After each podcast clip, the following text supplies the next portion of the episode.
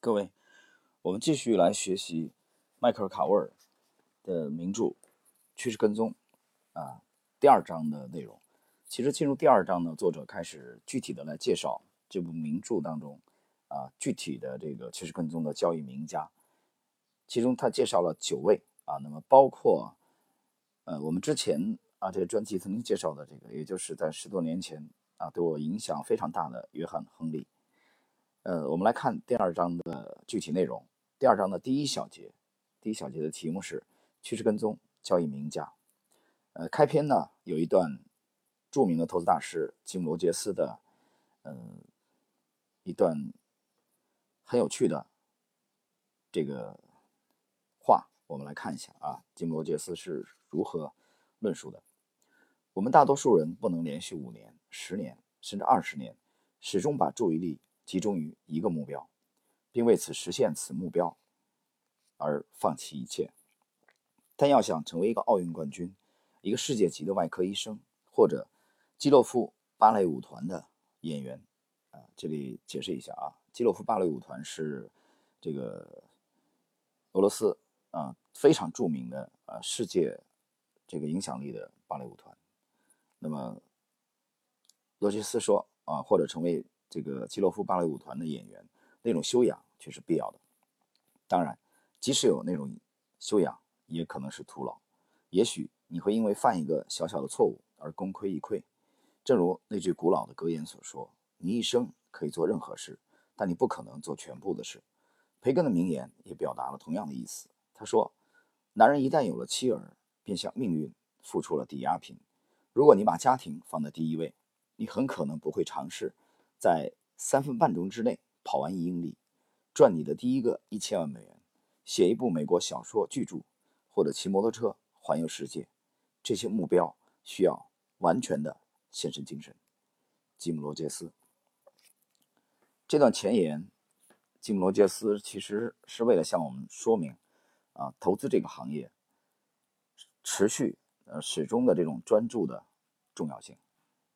啊，其实很。难有多少人说连续五年、十年、二十年，啊，只做一个事儿，把注意力集中在一个目标，而且他最最后点明了这个行业需要献身精神。关于这一点，我们之前专辑里边，其实从三年以前的七月十七号啊，我已经呃在喜马拉雅讲了无数次了。我讲这个行业需要献献身精神。好，我们进入第一小节的正式内容。理解趋势跟踪的最佳方法，并非仅仅去解读组成策略的那些公式，而是要去接触那些使用策略的人。今天的投资者不愿承认，如果有些指导，他们在理财方面会做得更好一些。他们会报名参加烹饪课程，却不会有效利用他们的前辈或同辈关于赚钱的智慧。他们更喜欢从头开始，重新再来，而不愿模仿那些已被证实的成功行为。然而，我们认为角色模仿对于学习来说是至关重要的。本章将讲述一些出色的趋势跟踪交易者。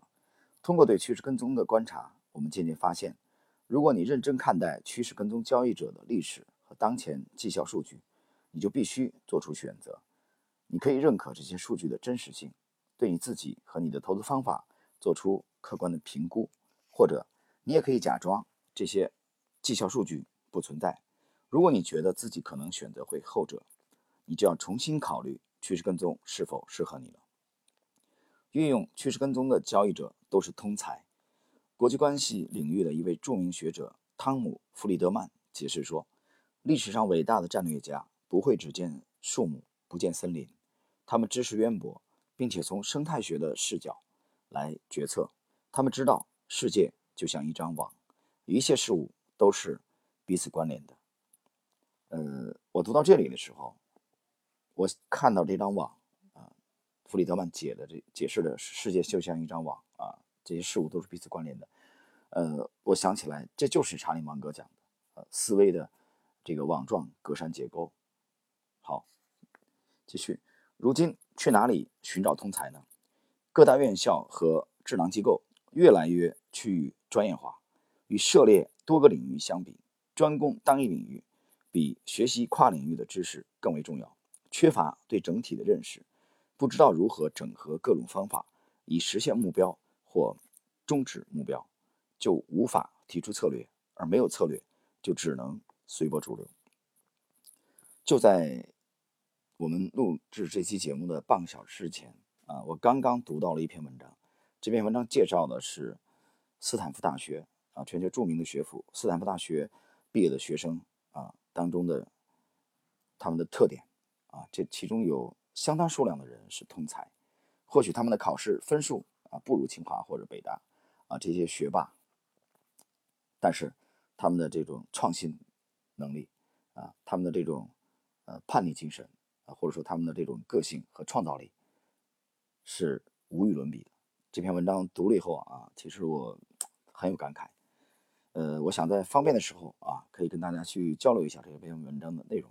所以我刚才读到这一段的时候啊，作者迈克尔·卡沃尔在谈通才的时候啊，不禁想起来啊，研究斯坦福大学的学生的这篇文章。好，我们继续。我们要提到那些人看见了整体，他们看见了事物之间的联系，他们还了解自己，懂得如何不让自己的情绪影响投资决策。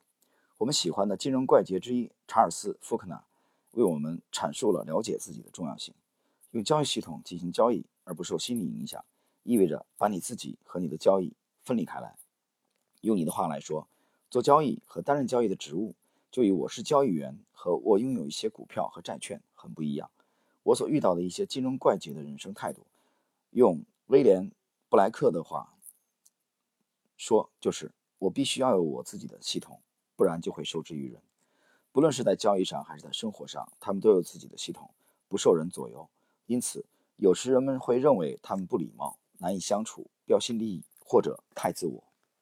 但他们了解更重要的事实：我就是我，我知道自己在为什么。而工作。好，第二小节，这个题目是比尔·邓恩啊，这是作者介绍九位趋势跟踪交易名家的第一位。谁是比尔·邓恩？他是一个趋势跟踪交易者，赚了大钱，在绝大多数投资者损失惨重的2002年，他获得了百分之五十的收益。一旦有机会，他就毫不犹豫地打出本垒打啊，这是美国棒球啊。常用的一个术语。当然，我们的这这个台湾啊和日本啊也都非常流行棒球。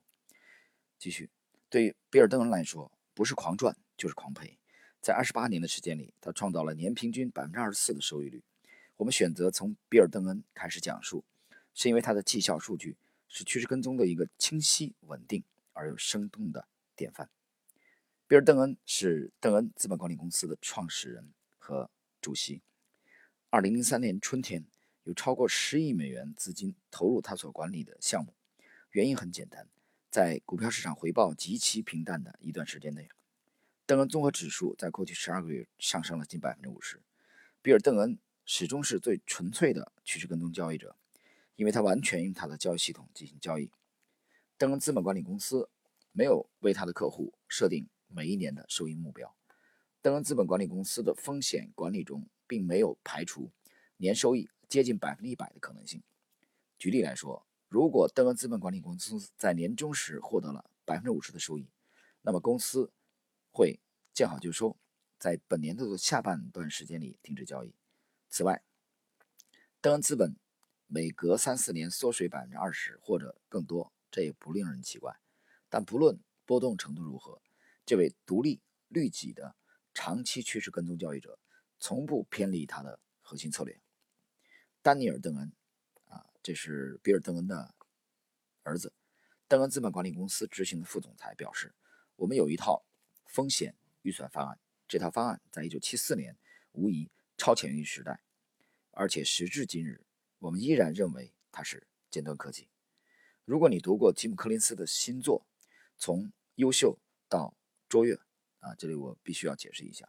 啊，由于这个迈克·卡沃尔这部呃名著啊诞生的时间已经有十多年过去了，那么所以他这里提到的吉姆·柯林斯的这个新作啊，其实也有十多年过去了。我不止一遍读过吉姆·柯林斯的这部著作，呃，写的非常好。他是研究公司的大家啊，当然他也提出了他的这个模型。所以从优秀到卓越后来写的还有他的这个后续啊的这个这个著作，大家有兴趣去看一下。这也是个美国人吉姆·克林斯。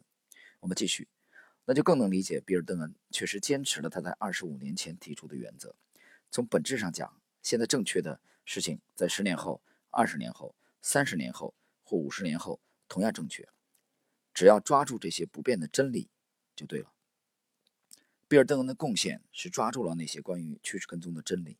他始终相信，要想赚钱，你必须能忍受一定的波动性。投资于邓恩资本管理公司的客户都被要求做出严肃的承诺，必须绝对信任邓恩的决策。这位趋势跟踪交易者没有耐心倾听任何人质疑他抵抗损失的能力。对于胆小者来说，他不是行为榜样。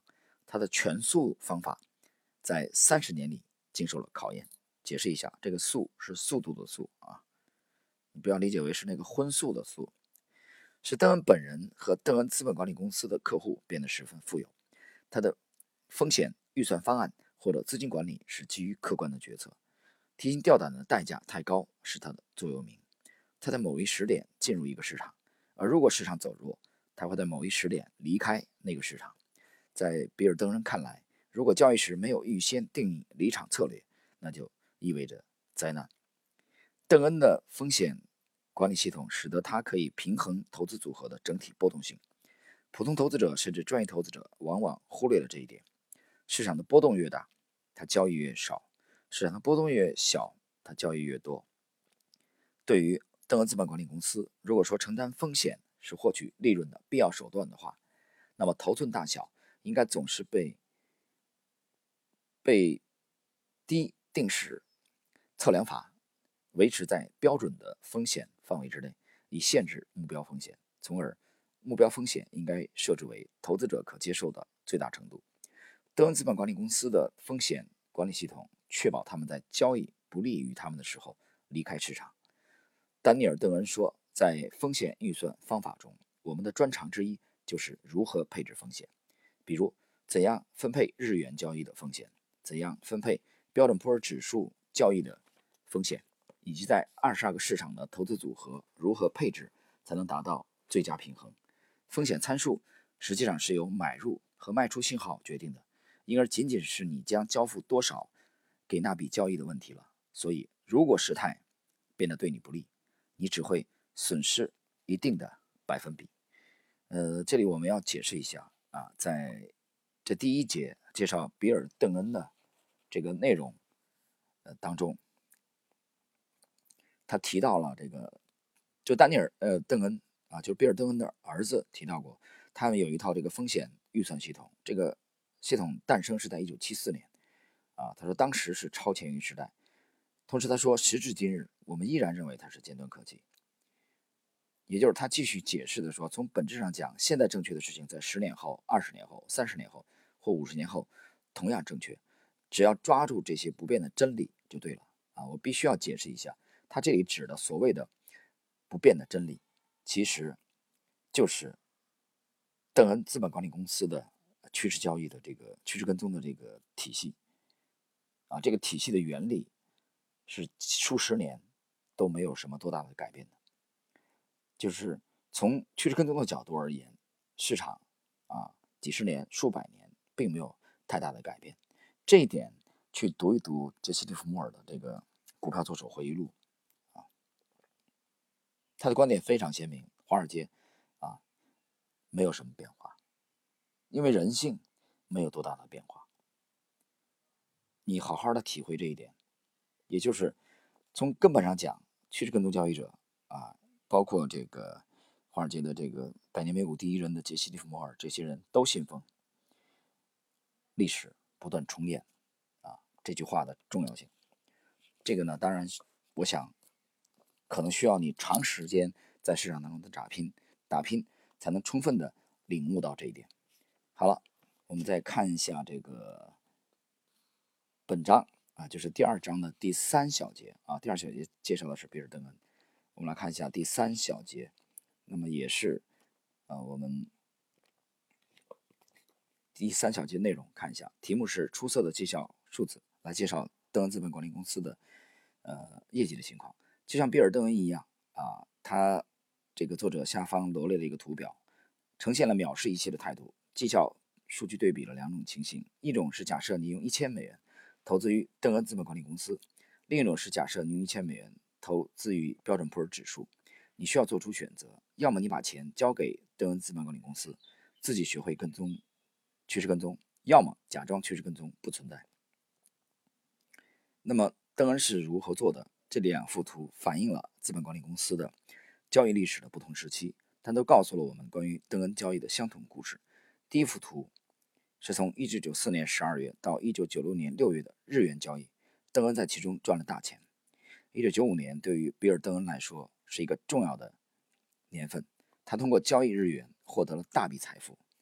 2003年，他首次公开了他的趋势跟踪方法，那是让众多投资者记住的。无价的教诲，这是日元十八个月的走势，就像你们所看到的，它上下起伏，而且有一一些显著的趋势，所以我们应该有机会赚到钱。结果我们确实赚到了钱。由于加权移动平均线啊 WMA 在市场中始终是一个反转系统，可以做多也可以做空，尝试追随和识别主要的趋势，所以这是第一次信号。图上显示了做多。这次大幅上涨之前，我们显然一直在做空，而上涨足以告诉我们在看见大幅上涨之后，应该停止做空并开始做多，这是相当明智的选择。邓恩正在驾驭趋势。一九九五年三月，日元攀上了第一个峰值，他用他的机械系统做出了决策。他继续说：“然后我们有了显著的折回，于是向。” WMA 项目发出了做空信号，我们的模型始终涵盖了较短期限的波动性，而且先前我们做多时的波动性比我们做空时的波动性小得多。邓恩总结了这笔交易。那么，因为这里的波动性很高，给我们做多给出的信号不够充分，结果我们一直在观察这个做空头寸，持续了将近一年的时间。后来虽然出现做多信号，但却是错误的信号。于是我们调转过来做空。现在，对于我们的程序来说，那是个非常适合我们系统的市场。但有些市场并不是这么适合。如果你访问我们的网站，你可以找到一条录音链接，听到邓恩关于这笔日元交易的谈话。他的语气和谈吐所展现的自信，是书中的文字无法比拟的。嗯，本章的第四节啊，这个题目是要眼疾手快。比尔·邓恩认为，能源价格近期的波动相当令人兴奋，潜在的有利于眼疾手快的人。邓恩所说的“眼疾手快”究竟是什么意思？他是说随时准备进场，一旦出现有可乘之势的机会，他都有准备。他反应的确迅速。我们发现，依赖于他的系统，邓恩手疾眼快，迅速地应对日元价格的变动，因为他信任自己的交易计划和风险管理。第二幅图是英镑交易。与日元不同，邓恩在英镑市场被证明是不顺利的，这是一个典型的拉锯市场。趋势跟踪交易者在这种市场里很难做交易，因为没有明显的趋势。你可以看到邓恩是如何进场和中途离场的，然后再次进场，接着再次中途离场。记住，趋势跟踪交易者并不预测市场的走势，他们只是对市场走势做出反应，所以小损失是游戏的一部分。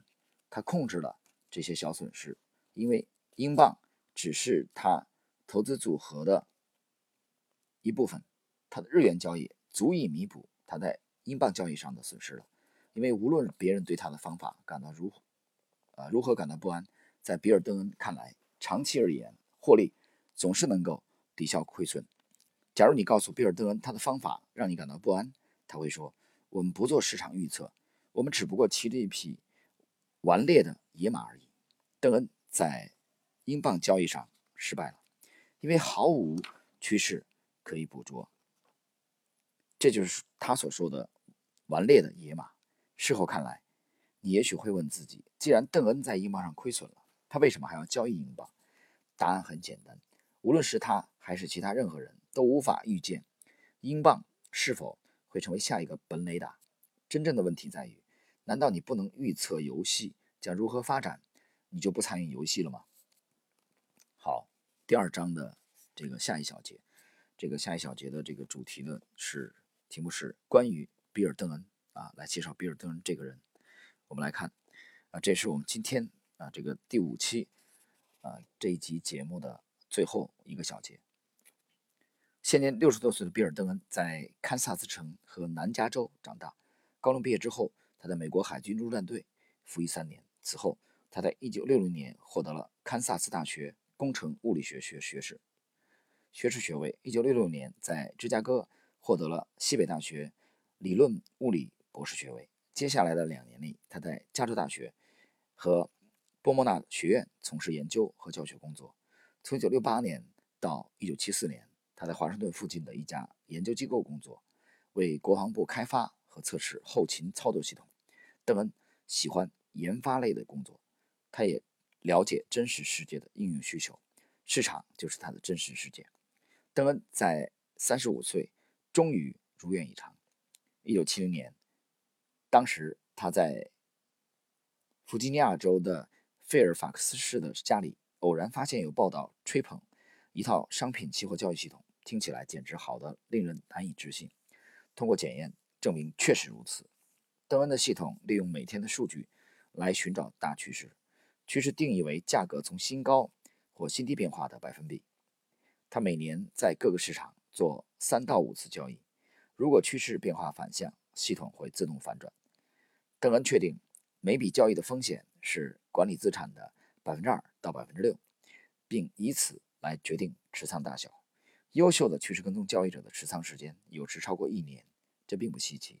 如果你痴迷于每天交易，或者想体验拉斯维加斯式的兴奋感，那么邓恩就不该是你学习的榜样。这里必须解释一下啊，迈克尔·卡沃尔在这里说的意思是啊，如果你是一个这个这个高频交易者啊，或者你想体现啊体验一下这个在拉斯维加斯赌博的这种感觉啊，就是立即呈现。啊，马上知道这个问题，那么你就不要学习比尔·邓恩啊，不要学习这种趋势投资者的这种风格啊，它不适不适合于你。我们继续，邓恩遵循他的计算机化的交易系统，在大趋势中持有长期仓位，每年在各个市场通常只交易两到五次。他自始至终都采用这套反转系统，在市场中要么做多，要么做空。邓恩说，他持有获利的仓位已经有。一年半之久了，比尔·邓恩十分信任他的趋势跟踪系统，于是设立了邓恩资本管理公司。一年后，他收获第一个百分之三十五的收益，但他需要更多的资金来执行他的特殊进攻计划。他从拉尔夫·克罗潘斯坦那里找到了资金，拉尔夫·克罗潘斯坦将二十万美元房屋账户交由邓恩管理，并协助设立了邓恩资本管理公司的。威廉·邓恩交易顾问机构，作为国防部系统分析师的邓恩意识到自己的业余爱好需要有别人的大把资金，才能让他这套很有潜力的系统派上大用场。本章讲述的另一位趋势跟踪交易者埃德斯科塔常说：“如果你不再试图去取悦别人，而是专注于取悦你自己，你就会渐渐意识到什么才是让你对生活充满激情的事。一旦如此，各种各样的贵人。”就会层出不穷的来帮助你实现目标。邓恩就是那样的人啊！最后这段话讲得非常精彩啊！埃德斯科塔也是一位同样非常出色的趋势跟踪交易者。那么他说：“你如果不是试图于取悦别人，而是专注于取悦自己，什么意思呢？我举个例子啊，你比如说你现在的体制内，你在体制内，你你其实大量的工作要琢磨怎么取悦领取悦领导啊，取悦别人，你肯定要。”琢磨怎么取悦领导，对吧？你比如过年过节，你得琢磨啊，领导下班了没有啊？你要给领导送点什么礼物啊？这个礼物呢，还不能跟上次的中秋节的一样啊，怕领导不喜欢啊。打电话嘛，还要控制自己的语音语调啊，还要先听听听电话，听筒另一端领导的情绪怎么样啊？你要取悦领导身边的司机啊，取悦领导的家人啊，累呀。当你这个准备休息的时候，领导一个电话，你还要出去。陪喝酒，啊，陪吃陪喝陪打牌，是吧？陪洗脚，累不累啊？这是什么？取悦别人，没办法，谁让你在体制内呢？那么，趋势跟踪交易者艾德斯科塔讲的意思是专注于取悦自己，就比如说你是一个交易型的人才，啊，专注于做交易，那么你才会意识到什么才是让你对生活充满激情的事。专注于你的个性，追随你的爱好，做你最爱做的事情。啊，我们在上一集谈到过这个问题。那么这次的啊，朋友从广州来送给我的这部啊，台湾出版的这部，呃，四十多年前几乎是五十年了吧，一九七十年代的这个呃，理查扎哈的这部《天地一沙鸥》啊，这部当年畅销的名著啊，这次是一四年的版本，我看到是台湾出版的啊，他把这本这本书啊。买来送给我，这次特意带给我。其实这里边《沙鸥》这部书里边谈的主题思想，其实也是追寻你自己的梦想。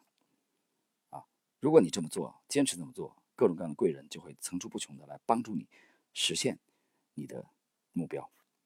好了，朋友们，呃，今天呢，我们对迈克尔·卡沃尔的这部名著《趋势跟踪》的第五集的内容啊，我们解读的是呃这部名著的。第二章啊的几个章节已经开始正式的介绍趋势跟踪的交易名家啊，今天介绍的是比尔·邓恩。我们今天的内容就到这里，谢谢。